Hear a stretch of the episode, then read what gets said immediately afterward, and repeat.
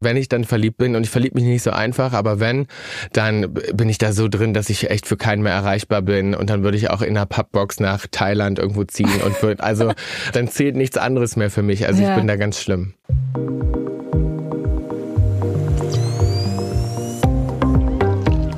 Nice am Stil Lifestyle. Der GQ Podcast mit Janine Ullmann. Freunde, es ist Donnerstag. Das heißt, es ist GQ Podcast Tag. Willkommen beim GQ Podcast Nice am Stil Lifestyle. Ich freue mich, dass ihr wieder mit dabei seid. Das ist ja hier der Podcast, in dem ich auf der Suche bin nach dem modernen Mann.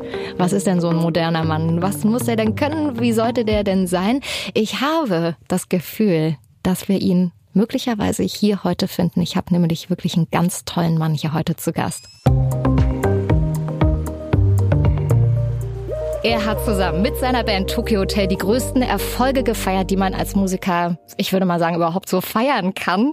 Mit Durch den Monsun gab es den großen Durchbruch. Da war er gerade mal 15. Das Album Schrei war 65 Wochen auf Platz 1 äh, der deutschen Albumcharts, hat sich über 1,5 Millionen Mal verkauft. Unter dem Eiffelturm haben sie gespielt am französischen Nationalfeiertag. In ganz Europa wollte man plötzlich Deutsch lernen und zwar wegen ihm.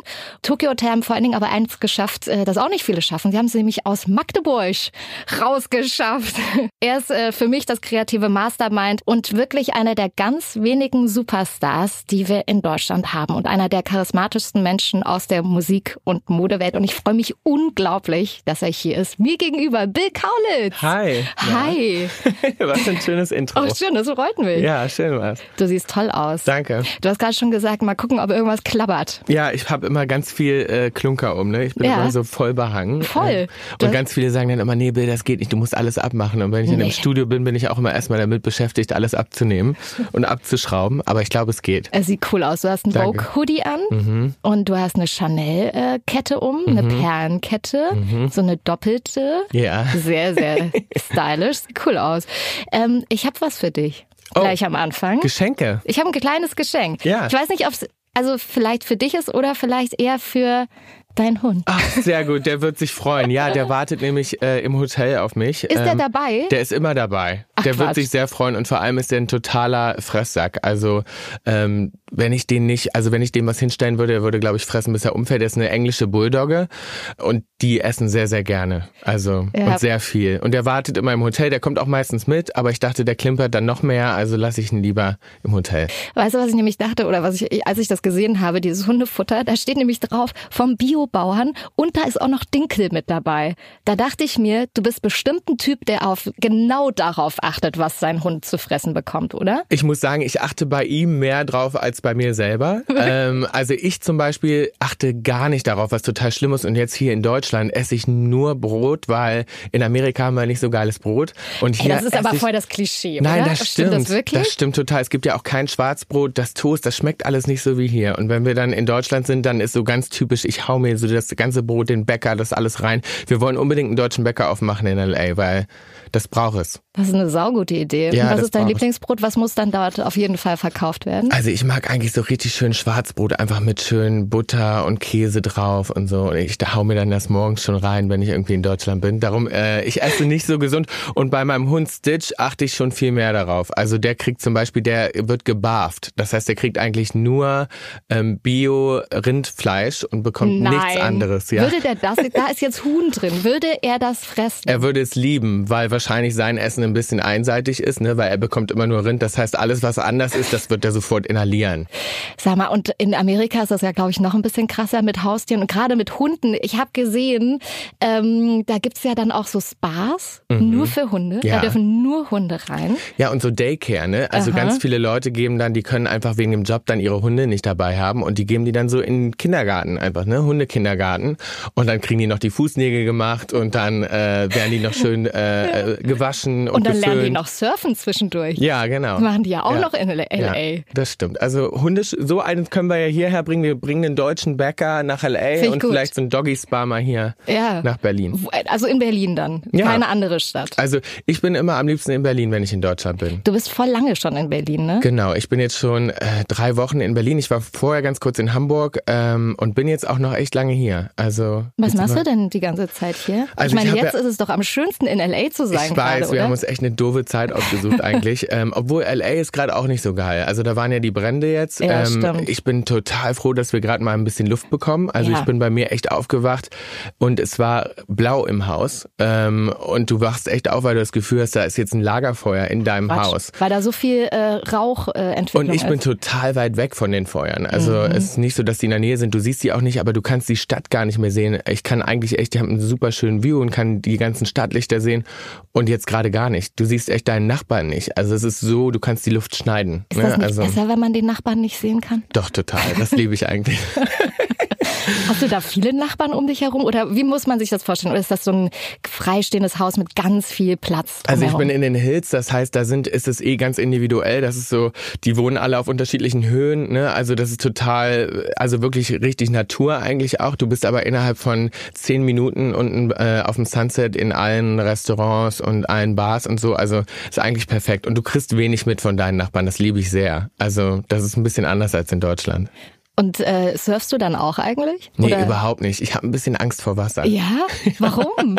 Vor der Tiefe? Oder vor ich- dem, was da also so ist? ehrlich gesagt glaube ich, weil Tom mich immer untergetaucht hat, als äh, als wir jung waren und dann ähm, so ein paar Freunde so üble Scherze gemacht haben mit dann runtergluckern und draufsetzen Ja. und mich nicht hochlassen und ich habe irgendwie noch ein Trauma. Ich habe also auch das Tauchen so weit runter und nur so eine Maschine mich darauf zu verlassen, das könnte ich gar nicht. Ich liebe Schnorcheln. Ja. Das finde ich schön. Also es ist schon schön weit oben, da kann man ein bisschen gucken. Absolut. Das ist auch mein Maximum, ehrlich gesagt. Aber so dass ganz tief runter, ich weiß es nicht. Ich finde es ja auch so spannend, weil wir kennen ja der Fakt, dass wir nur fünf Prozent von unserem Ozean kennen, also vom, vom, vom Wasser auf, auf unserem Planeten, das ist ja Wahnsinn, ne? Wer weiß, was da unten wohnt alles und was da lebt. Ich glaube, da sind noch Arten und Welten, also who knows. was ist das Schlimmste, was da unten wohnen könnte? Ich weiß nicht, ich meine, eigentlich wünsche ich mir insgeheim, weil ich total an Aliens glaube, dass da unten wirklich Aliens schon sind und dass die da leben. Dass sie so in ihrer Unterwasserwelt sind? Total, dass da wirklich Städte sind und Welten sind, dass die da die ganze Zeit unten leben und da ist nochmal eine ganz andere Welt, die wir noch gar nicht entdeckt Ja. haben und die da existiert. Also die Vorstellung finde ich wahnsinnig schön eigentlich. Und sind die dann so beim Bermuda-Dreieck vielleicht da in der Gegend?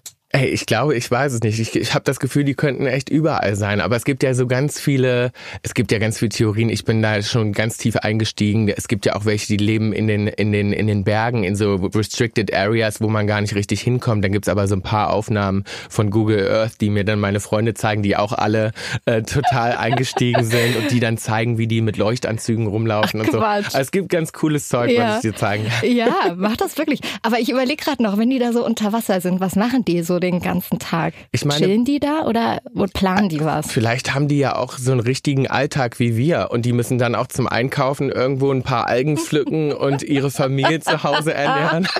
Mit einem kleinen Körbchen. Ja, vielleicht sind die auch so, ey, heute ist Wellengang, heute ist nicht so schönes Ja. Wetter. ähm, und mein Fahrradreifen ist irgendwie auch äh, wieder Vielleicht haben kaputt. die auch irgendein Corona da unten und müssen auch eine Maske aufsetzen, wer weiß das. Ich finde es eine interessante Welt. Vielleicht sollte man da doch mal ein bisschen mehr Ja. eintauchen. Ja, ich fände das schön. Du bist auf jeden Fall in eine sehr krasse Welt eingetaucht, ganz, ganz früh in deinem Leben. Wie fandst du diese Überleitung? Wahnsinn, Wahnsinn, oder? die war gut. Thomas Gottschalk hätte es nicht besser gekonnt. ähm, und das war wirklich, das ging so früh los bei dir. Du warst so früh schon so kreativ, du hast so früh schon Texte geschrieben und dann gab es diesen fetten Durchbruch. Ähm, ich habe es ja gerade gesagt mit 15. Das war komplett euer Teenageralter. Da seid ihr schon um die Welt gechattet, da seid ihr, hattet ihr tausend Interviewtermine, alle wollten was von euch. Und ihr habt aber auch plötzlich so, glaube ich, ist so meine, also wäre jetzt so meine Vorstellung, so ein bisschen dieses süße Leben auch kennengelernt, oder? Wie war denn ähm, damals die Zeit für dich? Also was war euer Lifestyle damals? Wie würdest du den beschreiben? Also die ersten Jahre ist es natürlich erstmal ein totaler Rausch. Ich meine, klar, wir waren 15 und dann äh, heißt es, ey, ihr müsst nicht mehr zur Schule gehen. Und dann so, wow, okay, wir können jetzt Rockstars Cool. sein. Perfekt, okay, Ja. mega. Äh, hätte nicht besser laufen können. Und dann ist es auch, ist das echt ein Trip, die ersten Jahre. Ich meine, klar, wir waren ne, vier Freunde, wir sind dann zusammen aufgewachsen und auf einmal hast du so mit 15, 16 alles zur Verfügung, was du dir vorstellen kannst. Ne? Ich weiß noch, ey, in Hotels schlafen und trinken und essen, was wir wollen und alle Läden und Bars und Clubs wollen dich da haben. Wir haben natürlich ohne Ende gefeiert, aber auch natürlich wie verrückt gearbeitet. Ich glaube, wir waren nicht zu Hause die ersten Jahre. Wir waren halt nur unterwegs. Wir hatten ja auch alle kein Privatleben, also du kommst ja mit, ne, du kommst aus der Schule, dann eigentlich wohnst du bei deinen Eltern, also so wirklich Privatleben hat man ja dann nicht. Man hat so seine Freunde, aber man ist halt als Teenie, sind, ist das so deine Welt irgendwie. Und ja, und dann gab's für uns auf einmal nur noch ähm, die Band und die mhm. Arbeit und dieses Rumreisen und dann aber auch natürlich irgendwann merkt man dann totale Isolation. Wir hatten ja so unsere ganz eigene Welt, die wir auch nicht verlassen haben. Und alles ist ja indoor irgendwo ähm, passiert. Ne? Also mhm. in geschlossenen Räumen immer Hotelzimmer, Gardinen zugezogen, immer schnell rein, ja. schnell raus, überall Fernbelagerung. Und ich glaube, man denkt ja auch immer von außen, ach, das ist so cool, man sieht irgendwie die ganze Welt. Ist ja eigentlich gar nicht so. Ne? Man, man steigt in irgendein Flugzeug ein, dann kommt man irgendwo an, dann wird man in irgendein Auto gefrachtet, dann kommt man irgendwo in einem Hotel an oder an der, am Set, an der Location und dann geht's schon wieder weiter, oder?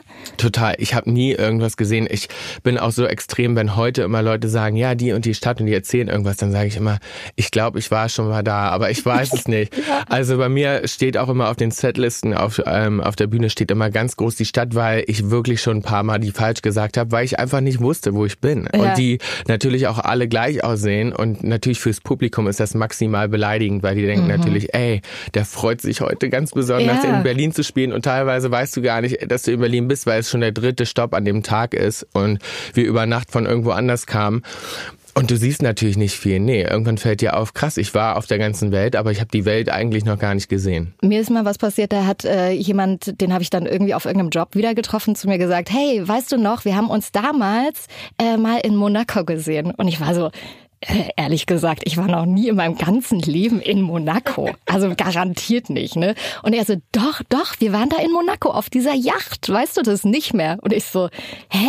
Wenn ich auf einer Yacht gewesen wäre in Monaco, das wüsste ich doch. Und dann meint er so, das war zur Formel 1. Du hast mich da sogar interviewt.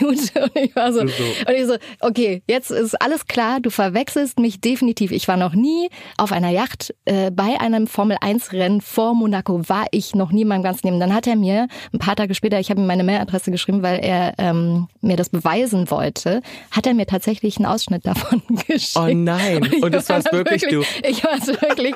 Und ich habe habe es nicht mehr gewusst. Und ich meine, bei mir ist das Pensum ja ein kleines bisschen anderes gewesen als bei euch. Also ich kann mir nur ungefähr vorstellen, was da bei euch los gewesen sein muss. Hast du auch solche Geschichten, wo du sagst, das, so, kann ich nicht das sein? so krass. Ich habe gerade, ähm, ich schreibe ja gerade äh, meine Autobiografie um meine ersten 30 Jahre und muss mhm. da nochmal wirklich mich zurückerinnern. Und ich habe es auch im Buch geschrieben. Ich habe teilweise echt Angst, Alzheimer zu haben und habe das Gefühl, ich habe es jetzt schon, weil ich denke, ey, oder meine Festplatte ist einfach voll mhm. und ich weiß einfach viele Sachen nicht mehr mehr. Und dann habe ich manchmal Freunde, die mich dann erinnern an so Details und dann gucke ich die an und sage so, ey, wie schön, dass ihr diese Geschichten noch kennt und diese Details, weil ich weiß die nicht mehr. Ich weiß sie einfach oft nicht mehr. Und zum Glück haben wir Telefone, wo wir echt jetzt Jahre zurückgehen können und einfach in die Jahre scrollen und nochmal nachgucken, was da war. Das hat mir auch total geholfen, mhm. weil ganz oft würde ich es nicht mehr zusammenkriegen. Waren wir jetzt erst in Amerika, waren wir dann nochmal in Deutschland, was haben wir eigentlich gemacht?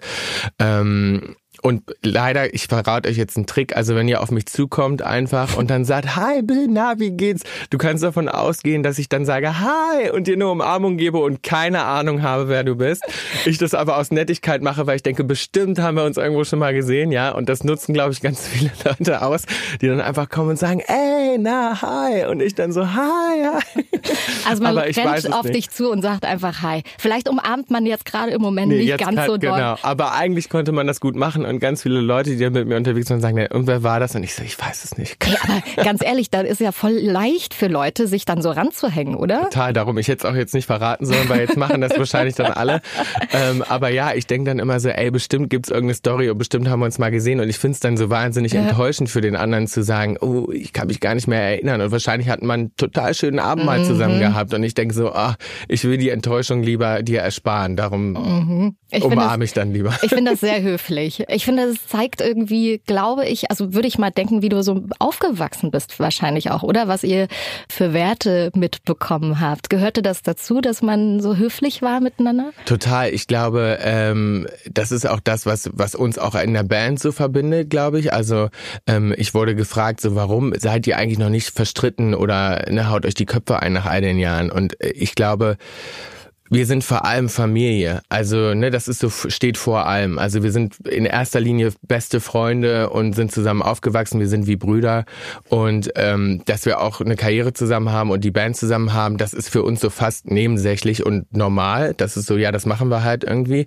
Und das lieben wir auch alle, das verbindet auch, aber wir sind vor allem Familie. Und das steht so vor allem und oben drüber. Und darum haben wir auch dieses Ego-Ding nicht, dass wir dann gucken, ey, der eine denkt dann, ey, ich will auch mit aufs Cover oder so solche Art von von Gesprächen, das haben wir überhaupt nicht und das mhm. hatten wir auch nie. Und ähm, ich glaube, das ist natürlich auch, weil wir alle aus der gleichen Region kommen. Wir sind alle ähnlich aufgewachsen. Ne? Wir kommen alle von ganz wenig Taschengeld. Ich meine, Tom und ich, ne, wir sind aufgewachsen in ganz, ganz armen Verhältnissen eigentlich. Also wir hatten teilweise, mussten wir gucken, irgendwie, dass wir durch einen Monat kommen mit mhm. Essen und so weiter. Und wir kommen alle ne, aus so einem Umfeld und aus so einer Region und darum verbindet uns das, glaube ich, einfach. Und darum können wir auch, glaube ich, die Welt, in der wir leben und in der wir die wir uns dann auch so gebaut haben, ganz anders wahrnehmen und wertschätzen. Ja, wahrscheinlich ist genau das, was man euch dann oder dir auch anmerkt, finde ich. Irgendwie dieses Bodenständige trotzdem bei all dem Trubel, ja, der ja.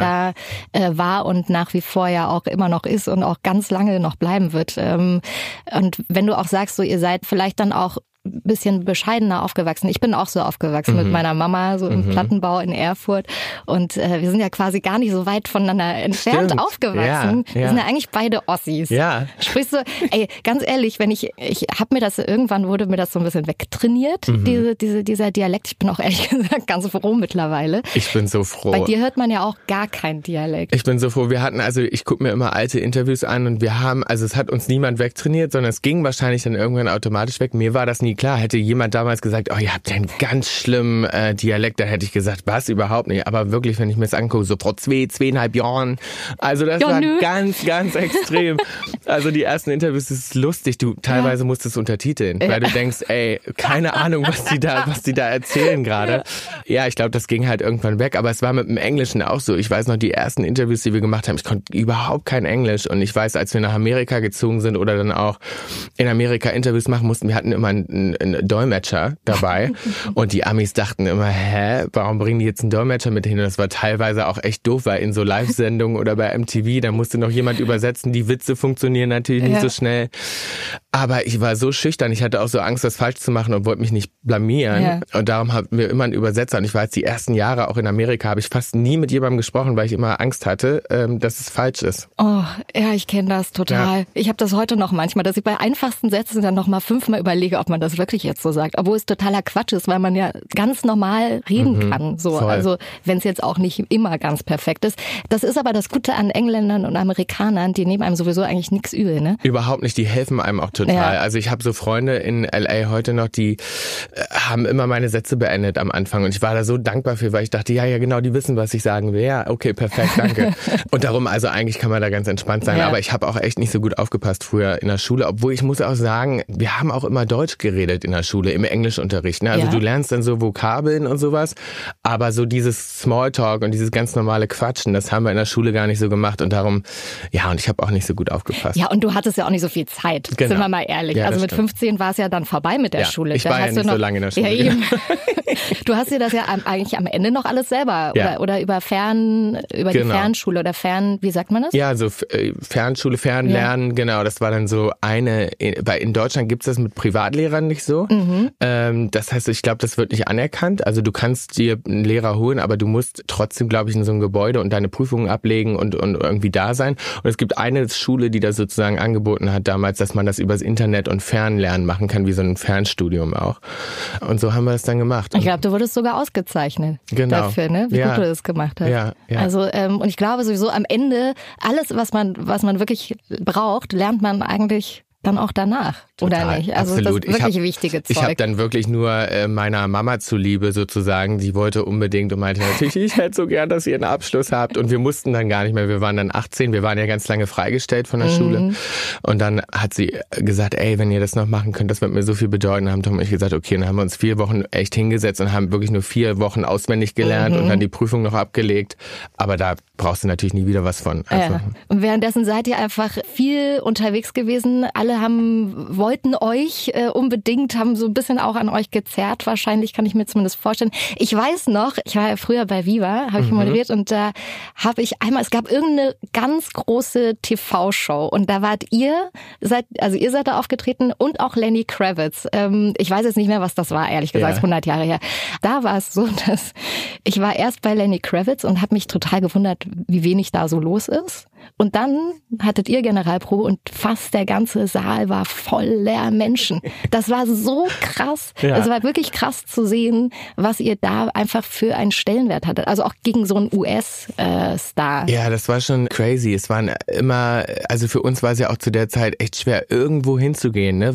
Auch bei unserem Haus, ich habe das gerade auch geschrieben im Buch, das war so, das waren ja dann irgendwann nicht nur Fans, auch die gucken wollten, sondern das waren dann auch Schaulustige, weil es einfach so eine Attraktion auch war, zu denken, ey, jetzt wollen wir aber auch mal einen Blick auf die erhaschen, ne? jetzt wollen wir uns die auch mal angucken. Und darum war es dann irgendwann einfach echt so ein Tumult von Leuten einfach. Ne? Also bei uns vorm Haus war es irgendwann, das war so ein Happening. Ich habe fast das Gefühl gehabt, wir standen irgendwie da im Stadtplan, dass die Leute meinten, und jetzt halten wir noch mal beim Kaulitzhaus an und dann gucken wir uns die Zwillinge auch noch mal an im Garten. ne? Also Oh das Mann, war wie einfach, im Zoo eigentlich. so das ein war wie bisschen, im ne? Zoo, genau. Hm. Voll, total. Ja, wie ist das denn für euch dann? Also ich meine, ich kann total verstehen, dass ihr dann gesagt habt, so raus hier, raus, raus, raus, raus, raus. Ja, wir haben dann irgendwann halt auch festgestellt, so, also irgendwann hatten wir auch genug von dem Arbeiten und dann denkst du auch irgendwann, jetzt will ich auch mal irgendwie ein Leben haben. Also so ein richtiges Leben, weil du lebst ja wirklich so isoliert und irgendwann stellst du fest, ey, du bist eigentlich ein totaler Freak. Du gehst nirgendwo hin, ne? Du weißt überhaupt nicht, wie du mit Leuten normal kommunizieren sollst und dann, da war ja immer jemand dazwischen. Wir haben ja nicht mal selber Essen bestellt, ne? Ich konnte ja nie einfach mal aus dem Auto raus, alleine irgendwo rein oder alleine Leuten begegnen. Da ist immer jemand vorgegangen und jemand hat das vorher gecheckt oder jemand hat für mich bestellt oder so, ne? Und wir hatten dann diesen Zaun drumherum, davor immer Leute, du konntest da nicht rausgehen. Und dann sind sie ja auch noch eingebrochen irgendwann bei uns und wir dachten Stimmt, irgendwann, ey, was machen wir dann? Und dann dachten wir ja, umziehen macht keinen Sinn, weil wir waren ein paar Mal schon umgezogen, da fahren dann 20 Autos hinterher und sofort ist wieder klar, wo du wohnst. Und dann dachten wir ja, eigentlich müssen wir das Land verlassen.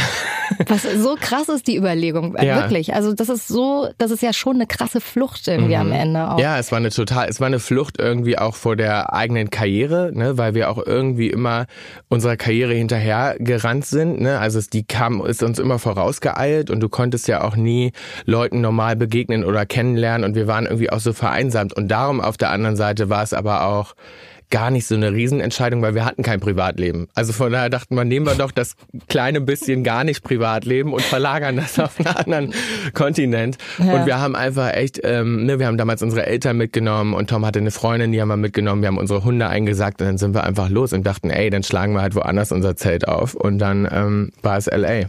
Wie war das denn für eure Eltern?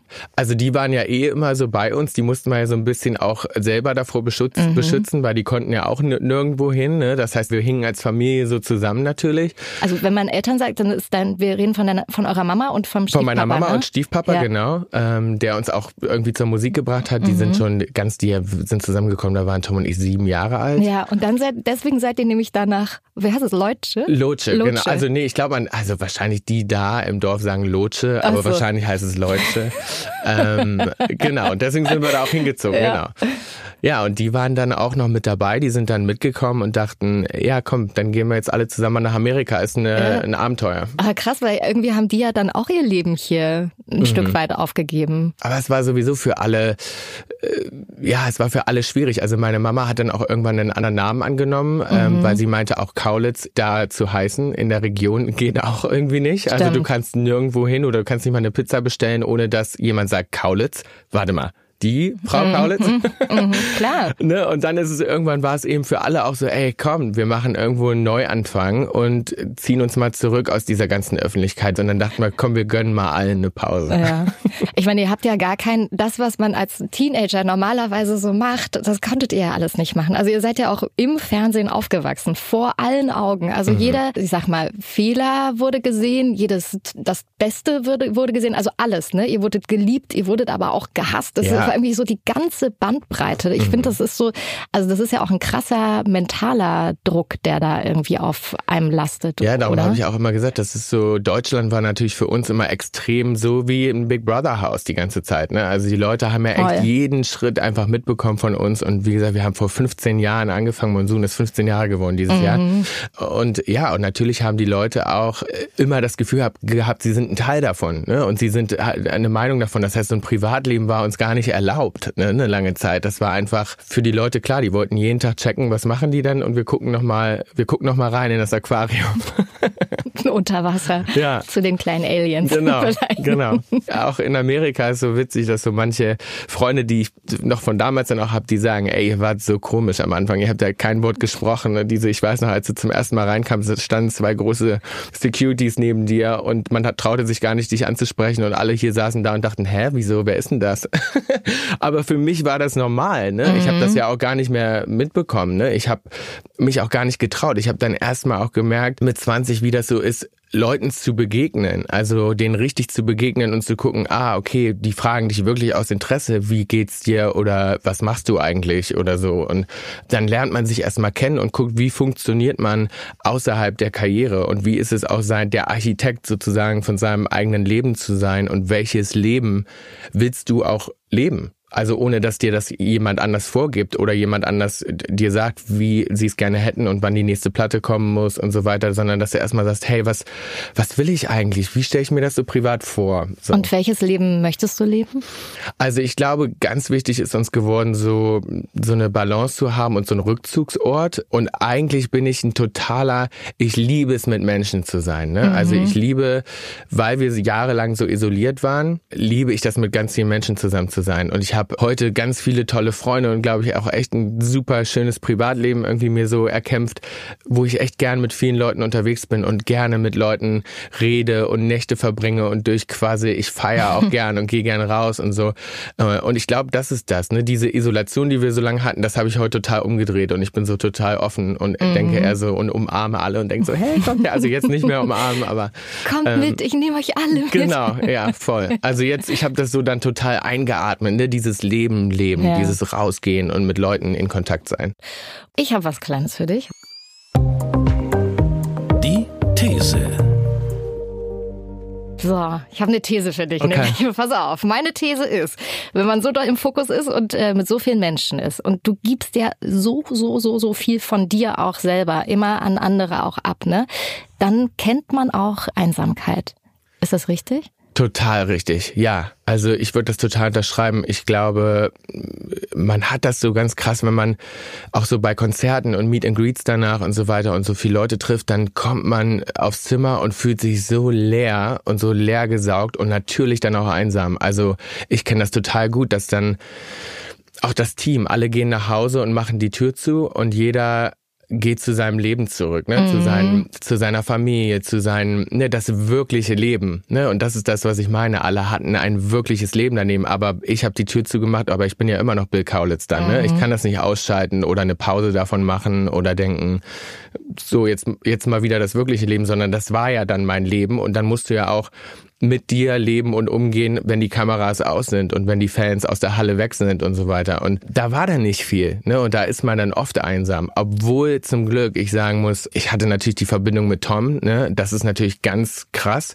Obwohl wir natürlich zusammen auch dann einsam waren. Aber zum Glück hatte ich die Jungs. Ich glaube, so ganz alleine zu sein, so als Solokünstler ist nochmal auch eine andere Nummer. Mhm. Ich bin froh, dass wir auch eine Verbindung davor hatten und ne, ein Leben zusammen vor der Karriere und wir uns nicht da erst kennengelernt haben, sondern wir halt diese Freundschaft und diese Verbundenheit hatten und deswegen auch ganz gut, glaube ich, füreinander da sein mhm. konnten irgendwie. Auch wenn wir natürlich alle zusammen in diesem crazy Ding äh, gesteckt haben. Aber ich glaube, es war ja. schon schön, dass wir uns hatten irgendwie. Und apropos crazy Ding.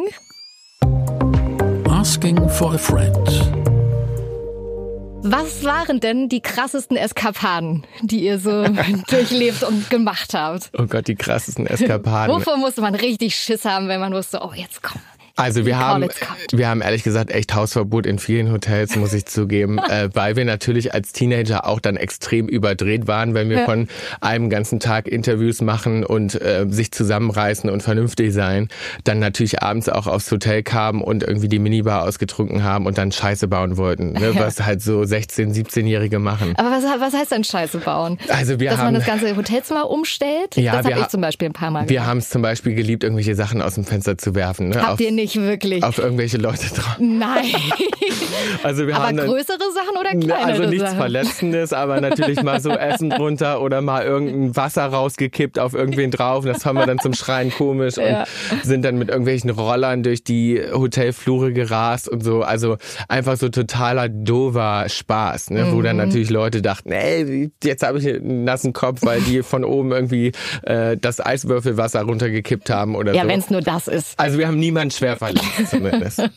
Nicht, dass wir wüssten. Nein, nicht, dass wir wüssten. Stelle. Oh Gott, hoffentlich meldet sich jetzt keiner. Hallo, ich hatte damals eine Platzwunde. Ich möchte jetzt Reklamation. Du hast ähm, deine Eltern auch gerade schon mal kurz angesprochen. Mhm. Ähm, deine Mama ist Malerin Genau. Und äh, dein Papa, also die haben sich ja getrennt äh, dann Mhm. Genau. Mhm. relativ früh, also wie meine Eltern auch. Ich habe jetzt zu meinem Vater ehrlich gesagt gar nicht so viel Kontakt. Ich habe aber auch keinen Stiefvater. Ah, okay. Aber du hast ja sozusagen einen Stiefvater. Mhm. Hat er dir auch so alles äh, an Männlichkeit äh, beigebracht?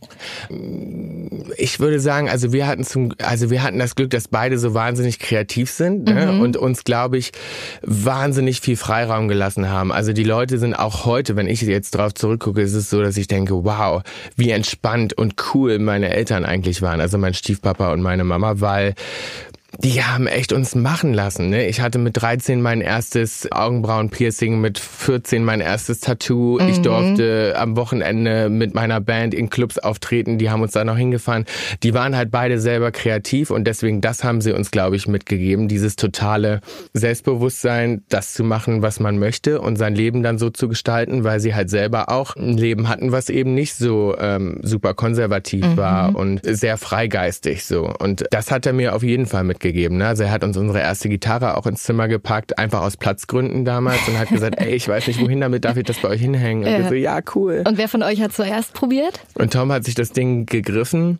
Und ich war damals riesen Nena-Fan. Ja. Ähm, und äh, Was heißt damals? ähm, Also Heute? immer Ja, noch. Ich immer liebe ne? Nena ist ja. für mich mein absoluter Ja, Hero und ich ja. habe immer äh, ihre Kassetten gehört den ganzen Tag Ja. und die umgedreht und konnte jedes Wort mitsingen und für mich war immer klar, ich will genau wie Nena irgendwann auf der Bühne stehen mit Stirnband und und da oben die Leute unterhalten. Ah, das heißt, sie war wirklich deine Inspiration dafür? Total. Das war die erste Cool. Künstlerin. Ich glaube, ich habe mit fünf, sechs ihre erst zum ersten Mal eine Kassette gehört bei meiner Tante und dann konnte ich rauf und runter die Lieder und habe jede Kassette gehabt, war total hatte Poster, habe mir jeden Auftritt angeguckt und dann als Tom dann Gitarre gespielt hat, habe ich gesagt, okay, super, dann machen wir jetzt auch so ein Nena-Ding. Ja. und dann fingen wir an, unseren ersten Song zu schreiben. Ja, Und äh, er hat gespielt und du hast gesungen. Genau, Also es war war gleich klar. das war natürlich fürchterlich, das war gleich klar. Also Tom wollte schon vorher nie singen, macht er auch heute nicht. Ist lustig, weil der hätte eine super gute Stimme. Ich glaube, der könnte ge genau wie ich, aber hat er nie gemacht. Er singt auch, also vor mir ab und zu, wenn andere im Raum sind, gar nicht. Ne? Da hört er sofort auf, da wird er ganz schüchtern. Krass für so einen Musiker. Total. Also so mit dem Singen, da sind die aber alle, auch Georg Ja. und Gustav. Ne? Ja. Also alles, was, ne, wenn, wenn die dann mal einen Chor singen müssen oder irgendwas, das, das geht gar nicht für die. Also da werden die so aufgeregt. Ja. Also Genau. das heißt, das Musikalische und das Freie habt ihr mitbekommen von euren Eltern Mhm. und Höflichkeit haben wir ja schon gerade festgestellt. Und was waren so noch andere Werte, wo du sagst, das ist so gut, ähm, Gott sei Dank konnte ich das lernen, so von, von deinen Eltern. Also ich glaube auf jeden Fall, dass das Mending, wie schon gesagt, ist so diese, dieses Freiheitsding, ne? sich nicht anpassen zu müssen, aber gleichzeitig meine Mom, wie gesagt, ist total auch schüchtern auf eine Art, also ne, die ist total zurückhaltend und lieb und ganz wie so eine Pusteblume. Ähm, Was heißt das? Naja, die ist so, die ist halt so übernett. Also alle, Oh. die die immer kennenlernen, das ist echt, die ist fast echt schüchtern. Ja. Aber gleichzeitig eben auch immer kreativ gewesen. Ne? Hat selber genäht. Früher hat sie mir meine Sachen immer zusammen genäht. Ähm, Oh, wow. Weil wir konnten uns halt keine coolen Klamotten leisten. Und ich habe ganz früh angefangen dann, wie sie auch. Sie hat früher äh, Klamotten entworfen. Und ich habe dann auch angefangen, selber meine Sachen zu malen und mir meine eigenen Outfits zu malen. Und dann hat sie mir das eben an der Nähmaschine dann zusammengenäht, wie ich es haben wollte. Ja, darum. Und wir hatten, und vor allem, glaube ich, Ehrlichkeit ähm, und dieses Vertrauen. Wir hatten zum Beispiel keine Regeln zu Hause. Also im Sinne von, oh nee, Bestrafung. Regeln schon, Bestrafung. Also ich kann zum Beispiel auch gar nicht schlecht sein in der Schule und dann Angst haben, das zu erzählen, sondern wenn wir was nicht konnten in der Schule, dann war es so ein gemeinsames Ding. Ich habe das sofort meiner Ma erzählt und dann hat sie eher noch mit mir überlegt, okay, wie können wir denn morgen mal einen Spickzettel schreiben, dass du das hinkriegst. Ja. ne? Also ich kenne jetzt auch kein Fernsehverbot oder sowas, sondern das war ein totales Miteinander. Also wir Cool. haben immer super großes Vertrauen gehabt. Also wir waren immer wie befreundet alle. Ja. Darum hatten wir immer ein sehr, sehr gutes, offenes, liebevolles Verhältnis. Ich finde, du bist tatsächlich für mich einer der ganz wenigen, die so die neue moderne Männlichkeit ähm, personifizieren können. Also einer der wenigen Männer, die das wirklich schaffen. Und ähm, aber wenn du auch sagst, ihr habt früher schon genäht und gemalt und ihr habt super kreativ schon überlegt, wie willst du aussehen, wer willst du sein und auch so frei, das gehört wahrscheinlich alles auch mit dazu, ähm, zum einen der Mensch zu werden, der man dann wird, aber auch der Mann zu werden glaube ich, der man dann wird, oder? Was denkst du? Total. Also ähm, ich glaube, dass einen auch rückblicken, ne? man versteht ja sein Leben auch immer äh, rückwärts und lebt es vorwärts.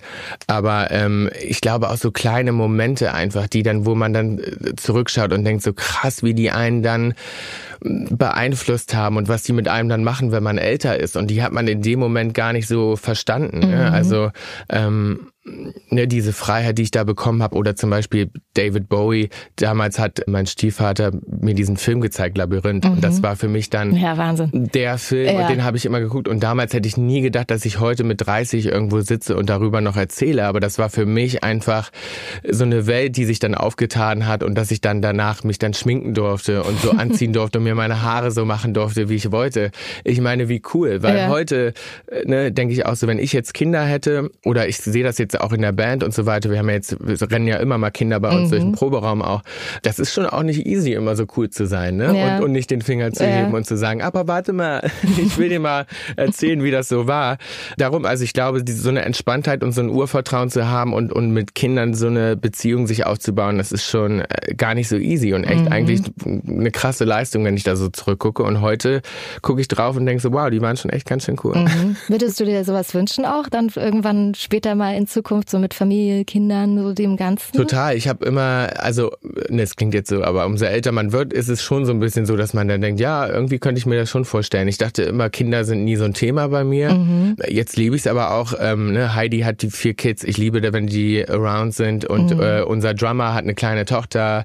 Also wenn die kommen, ich liebe das schon. Und jetzt denke ich natürlich auch drüber nach und denke so, ey, die sind ja auch alle in meinem Alter und Ja. ich könnte mir irgendwie das auch vorstellen. Also ich glaube, das ist nochmal so eine ganz andere Perspektive und verändert dein Leben nochmal so im Kern, dass ich irgendwie das schön finde. Ich liebe immer alles, was einen nochmal erschüttert. Ne? Und ähm, Würdest du denken, Kinder würden dich richtig erschüttern? ich glaube ja. Ja? Ich glaube, das wird nochmal mich im Kern so einmal Ja. erschüttern und nochmal alles umrühren in meinem Leben. Und das fände ich irgendwie schön. Ich mag alle Herausforderungen und alles, was nochmal neu und anders ist. Und eine Freundin hat mal zu mir gesagt, wenn man ein gutes Herz hat und irgendwie ein guter Mensch ist, dann hat man auch schon fast eine Verantwortung, das weiterzugeben. Und irgendwie hat sie ein bisschen recht. Und darüber denke ich dann immer nach und denke so, hm, vielleicht, Finde ich ein schönes Bild. ja.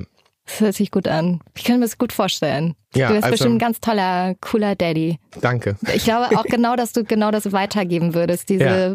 diese Freiheit, die man als Mensch gar nicht so häufig hat eigentlich. Mhm. Ja. Also, weil das wird ja so oft eingeschränkt. Ähm, ihr kennt das am besten und das so weiterzugeben ist, finde ich, ein ganz großes Geschenk. Total. Also ich glaube, das wäre was ganz Tolles. Und wo wir, wir sind ja so ein bisschen beim Thema Männlichkeit. Mhm. Ähm, was würdest du denn sagen? Also ich finde ja, es gibt ja verschiedene Männlichkeiten, ganz viele Männlichkeiten. Ähm, was ist denn für dich so die die Definition von männlich sein? Ja, es ist so schwierig, weil ich immer denke, also mir fallen da Sachen ein, aber dann denke ich gleichzeitig, wenn ich dann sage, die sind männlich, würde ich das den Frauen ja verbieten. Ja. Und dann denke ich natürlich wieder, weil eigentlich finde ich dieses Selbstbewusstsein zu haben, gar nicht in dieser Form zu denken, was ist männlich, mhm. das ist eigentlich Männlichkeit. Mhm. Ne? Also wenn man sagt, so für mich gibt es diese Schranken gar nicht. Ich zum Beispiel habe immer gesagt, bei Klamotten zum Beispiel, für mich gibt's nicht für Mann oder Frau, sondern es gibt nur verschiedene Größen. Ja. Ne? Ähm, und ich war früher immer in der Mädchenabteilung einkaufen, weil ich dachte, ey, die haben viel mehr Auswahl. Und ich fand es immer eine Frechheit, dass die Jungsabteilung so mini war. Ja. Und ich kann das verstehen. Ich gehe zum Beispiel oft bei den Jungs einkaufen, weil die einfach eine coolere Größen haben. So. Weil ich liebe so Oversize-Sachen eigentlich total gerne und deswegen kaufe ich da gerne. Und ich meine, für Frauen gibt's halt auch Boyfriend-Jeans.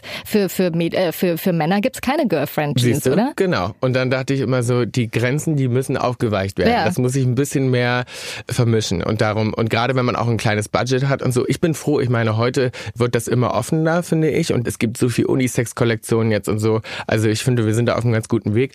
Aber für mich wäre wahrscheinlich ja Männlichkeit, wenn man sagt, ähm, ich will diesen Stempel gar nicht so unbedingt haben, sondern ich nehme mir und picke mir die Sachen so raus, wie sie mir gefallen und, und nehme die von überall her, egal ob das in der Frauenabteilung und den Frauenstempel hat und ich habe da keine Angst vor. Gibt es trotzdem irgendwas, wo du sagst, das findest du an dir total männlich?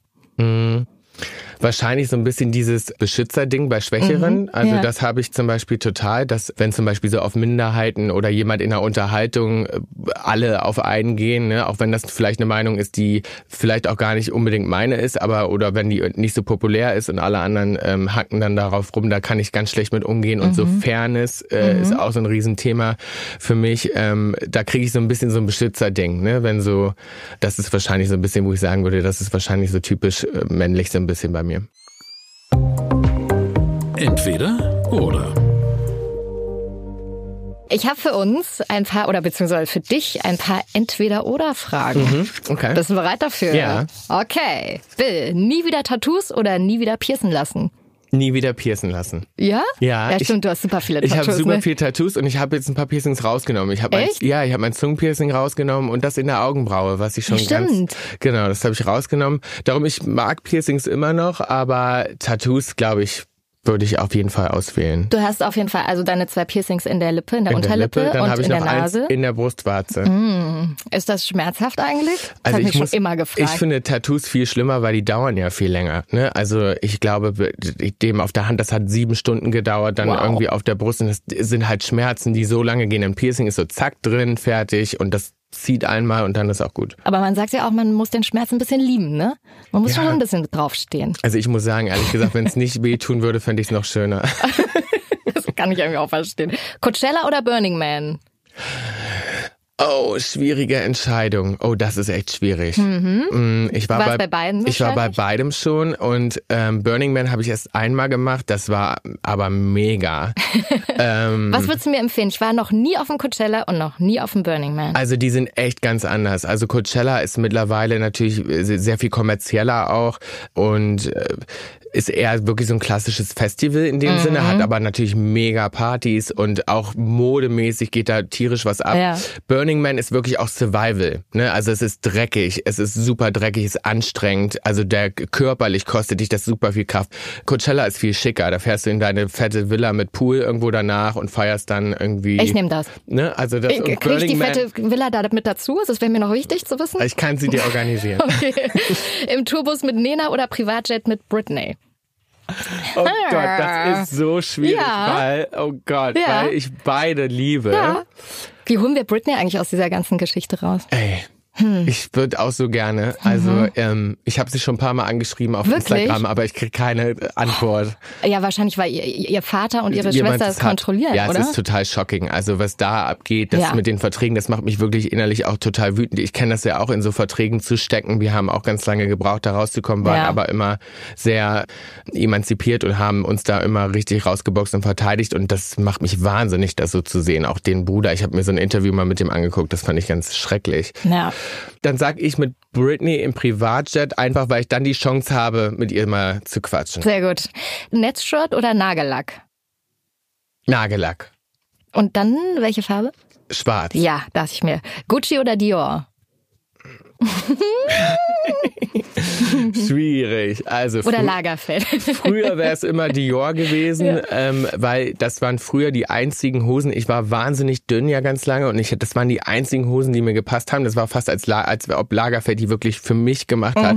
Und ähm, ich hatte die in allen äh, Ausführungen, die man sich vorstellen kann. Aber mittlerweile würde ich jetzt wahrscheinlich auf aktuellem Stand Gucci sagen. Speedo oder Badeshorts? Badeshorts. Auf jeden Fall. Ich hatte noch nie eine Speedo. Ähm, und ja, also ich finde es total okay, das zu machen, aber bei mir wird das einfach nicht aussehen. Ich habe nicht so geile Beine, dass ich sowas anziehen könnte. Berghain oder Aftershow-Party auf der New York Fashion Week? Ähm, für immer ist die Entscheidung, ja? Ja. Also ich würde jetzt eigentlich eher sagen Berghain, weil ich es einfach viel entspannter und cooler finde und Aftershow-Partys hatte ich schon so oft. Ich war nur einmal im Berghain bisher. Ich war hab- dreimal. Ach echt? Mhm. Ich habe eine hundertprozentige Reinkommquote. Siehst Weil eigentlich kommt man ja Einmal- nie nee, rein, ne? Ich war zweimal oder dreimal, ich weiß nicht, vielleicht ist mir vielleicht auch nur zweimal und es fühlte sich an wie dreimal, weil ich so lange drin war. ähm, aber ja, es ist auf jeden Fall verrückt. Stimmt, man weiß nie, wann man reingekommen ist, man Mhm. weiß aber vor allen Dingen nie, wann man da wieder rauskommt aus dieser Höhle. So, eine Woche kein Handy oder eine Woche ohne Make-up? Eine Woche kein Make-up auf jeden Fall. Okay, ein Jahr kein Tom oder eine Woche Urlaub mit dem Wendler? Wie nochmal? Eine, ein Ein Jahr? Jahr ohne Tom, Ja. Also sehr, sehr lange. Sehr, sehr lange. Ganz schön lange. Oder eine Woche, ziemlich kurz, Urlaub. aber mit dem Wendler. Würde ich lieber das machen. Nein! Ich würde lieber Urlaub mit dem Wendler machen und dafür habe ich dann Tom, ne? Sonst Ja, ich ja. auf Tom verzichten. Aber Nee. würdest du Tom mitnehmen dann wahrscheinlich? Ich würde Tom einfach mitnehmen, genau. Und dann nicht mit ihm reden. also mit dem Wendler meine ich. Carpe Diem oder Bausparvertrag? Carpe Diem. Hm. Champagner oder Mexikaner?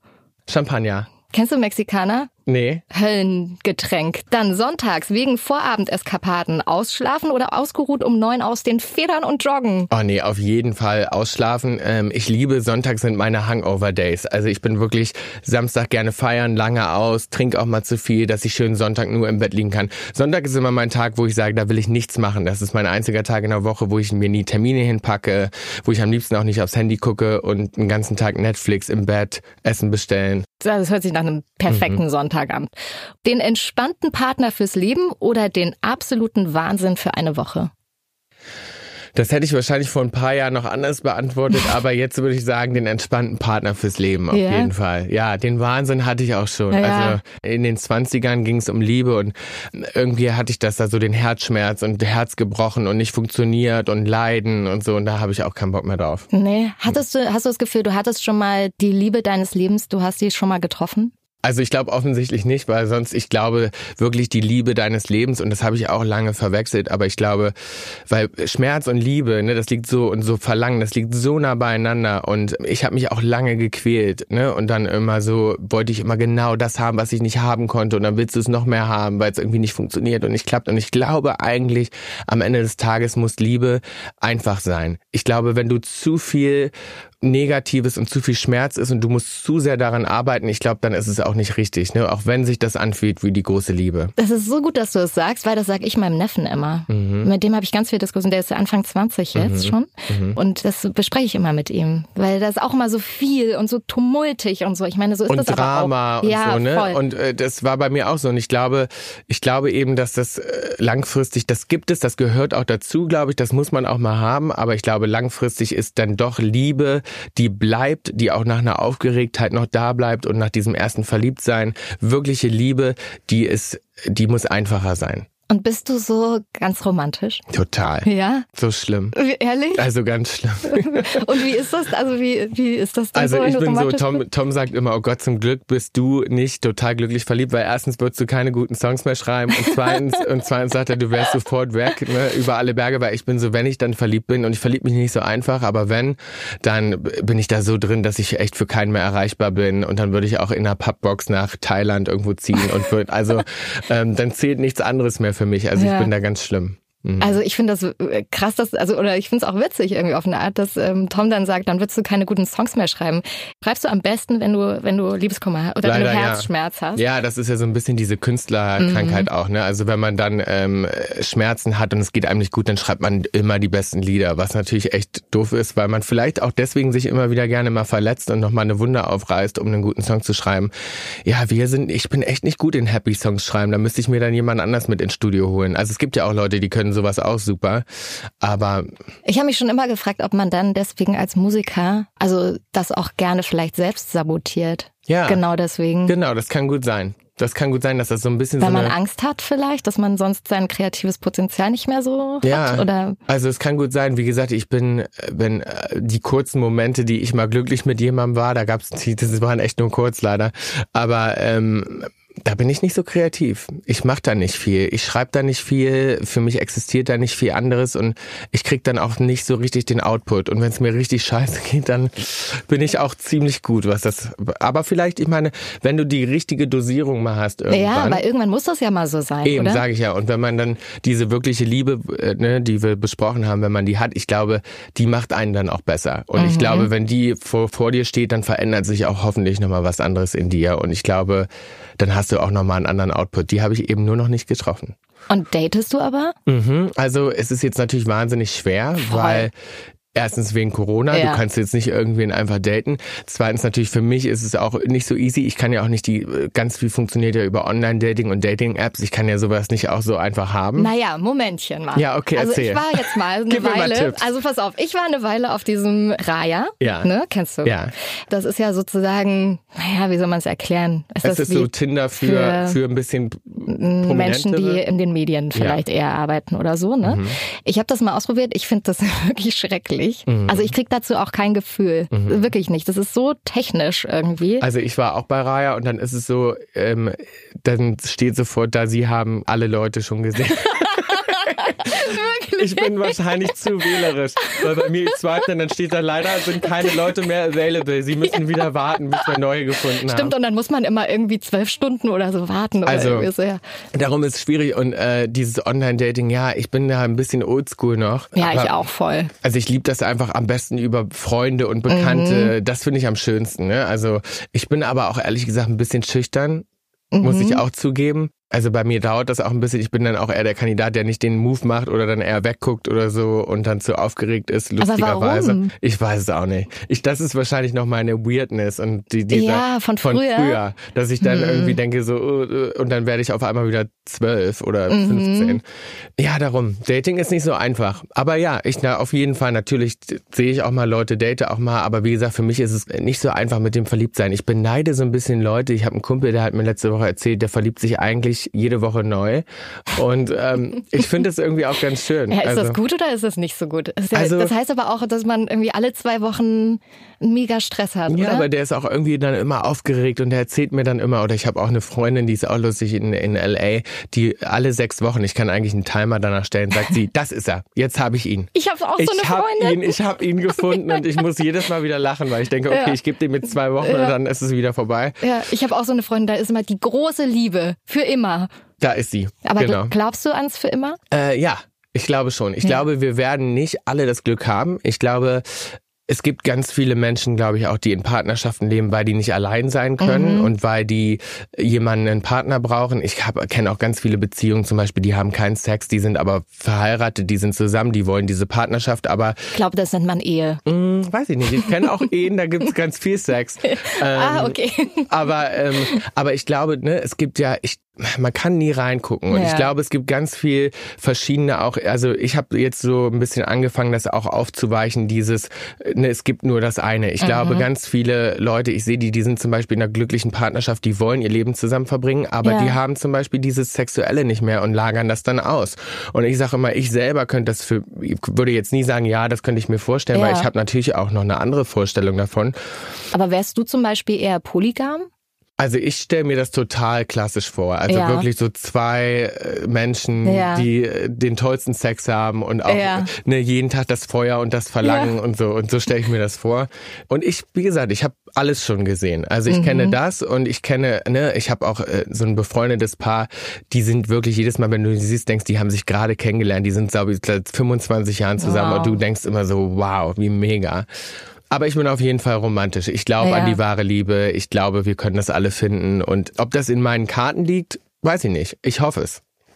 Also ich glaube auch dran. Ich war ja auch schon mal verheiratet. Mhm. Aber ich glaube auch trotzdem nach wie vor dran. Das ich glaube auch an dieses für immer. Ja. Das irgendwie habe ich das auch in mir. Ich glaube ja auch Liebe, also ne, abgesehen von dem für immer, ich glaube Liebe ist sowieso das Wichtigste für uns alle. Ich glaube, das ist die Essenz von unser Ja. aller Leben. Ne? Ich glaube, das ist, warum wir hier sind. Wir wollen alle aufstehen, geliebt werden und es gibt so viele Formen und Farben und Varianten von Liebe und ich glaube aber, dass das ist der Grund, das ist unsere Grundessenz. Deswegen stehen wir jeden Tag auf.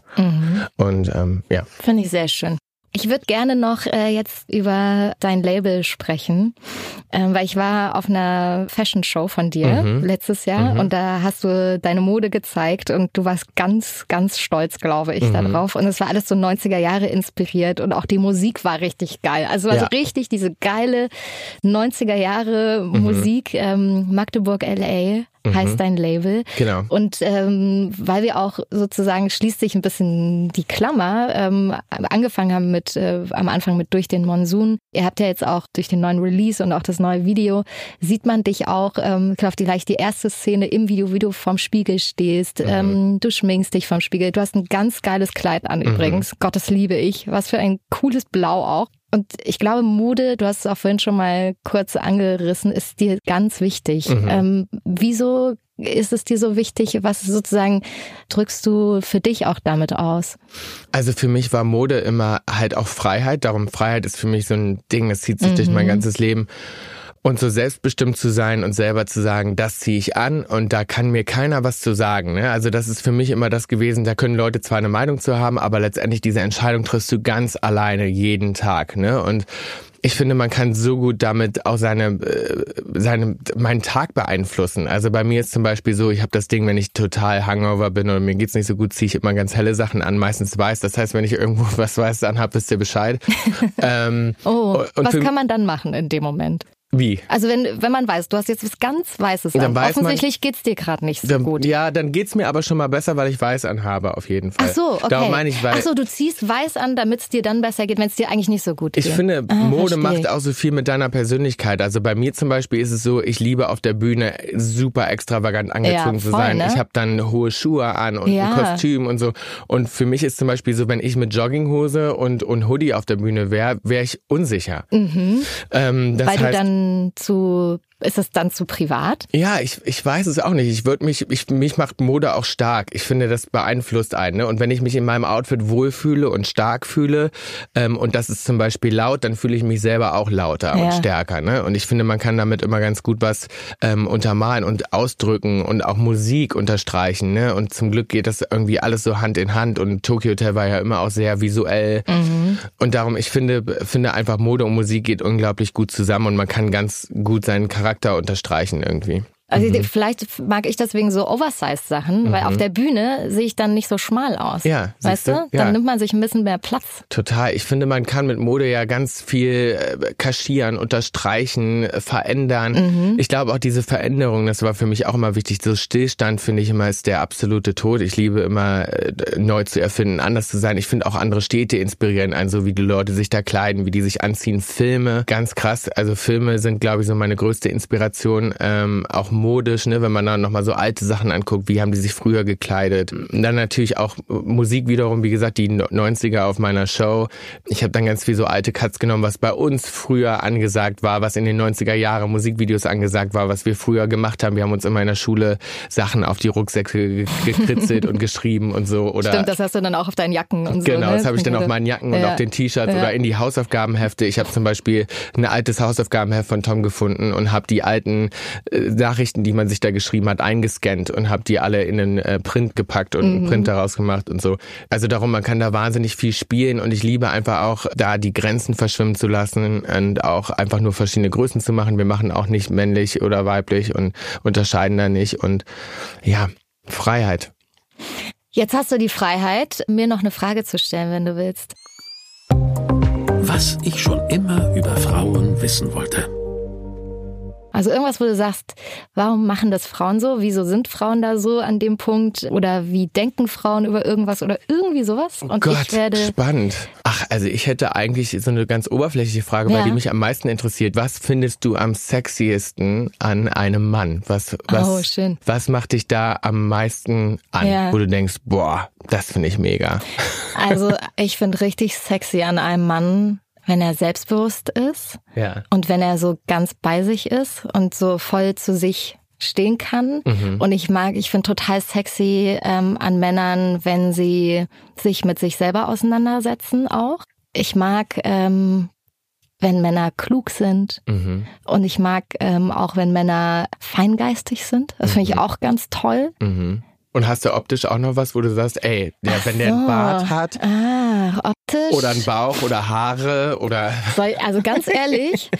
also hast also du irgend so ein Ding, so ein Fetisch, also nicht Fetisch, aber so ein Ding, wo du sagst, so, oh, das finde ich immer schon gut. Obwohl am Ende kommt es ja eh immer anders, mhm. als man mhm. glaubt, weil ich glaube, man sucht sich ja nicht aus, in wen man sich verliebt. Nee, voll aber gar man nicht. hat ja trotzdem manchmal so ein Ding, wo man sagt, ey, das finde ich schon extrem gut oder so. Oh, das ist eine sehr gute Frage. Also pass auf, ich hatte zwei lange Beziehungen in meinem Leben erst, ne? Also, aber die waren beide richtig lang. Also die eine war, glaube ich, so fast fünf Jahre und die andere zwölf. Mhm. Und die beiden Männer sind so unterschiedlich, kannst dir nicht vorstellen, mhm. optisch. Der eine ist blond und hat blaue Augen, der andere ist dunkelhaarig und hat dunkle Augen.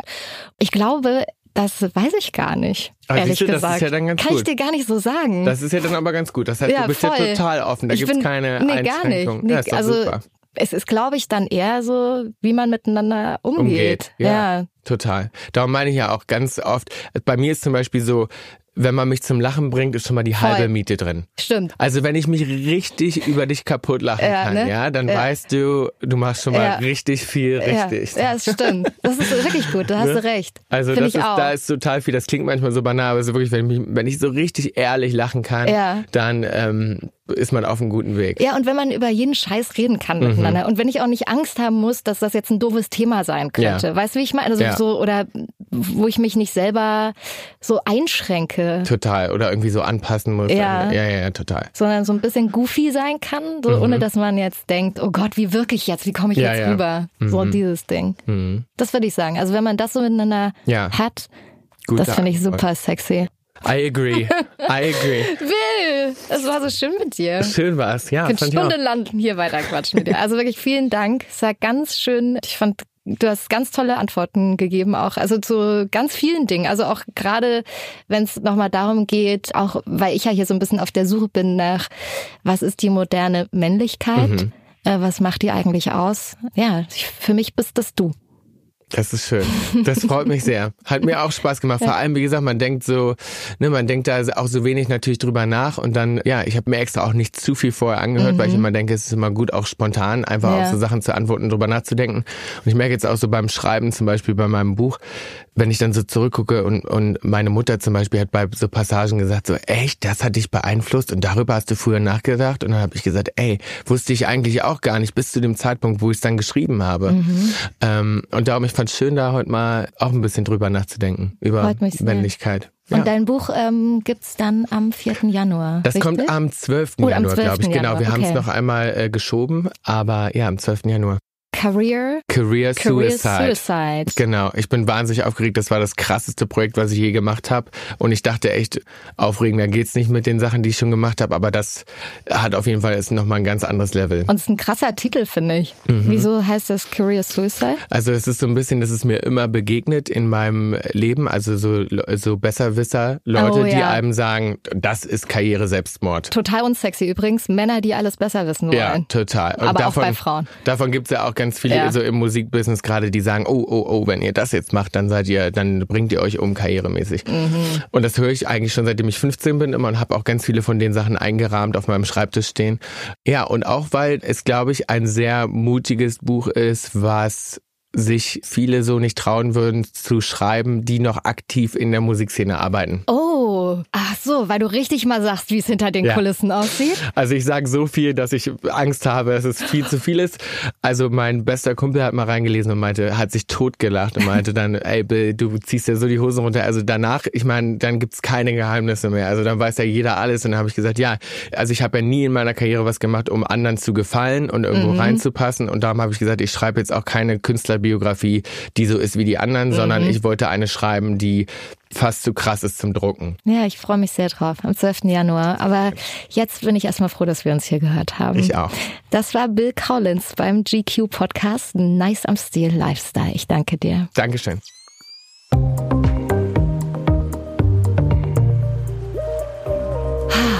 Soll ich sagen? Ich gebe es ehrlich zu, wie es ist. Ich glaube, ich bin ein bisschen rein verliebt jetzt in Bill Kaulitz. Es war so ein schönes Gespräch mit ihm. Ich hoffe, ihr fandet das auch toll und könnt auch ein bisschen was mitnehmen. Ähm, Ich werde es auf jeden Fall tun. Und ja, wenn ihr Lust habt, dann seid doch bitte in zwei Wochen wieder mit dabei beim GQ Podcast Nice am Stil hier mit unserem Lifestyle Podcast, dann mit einem ganz tollen neuen Mann. Und bis dahin gibt es die GQ auch im Handel, also in diesen Geschäften drin. Und ihr könnt natürlich auch unsere anderen Podcasts hören. Wir haben den Cast Podcast mit dem großartigen Matthias Malmedy, Business mit André Schirle und Magic Fox äh, macht hier bei GQ den Body and Care Podcast. Also viel Spaß damit und wir hören uns in zwei Wochen. Bis dahin, schöne Zeit.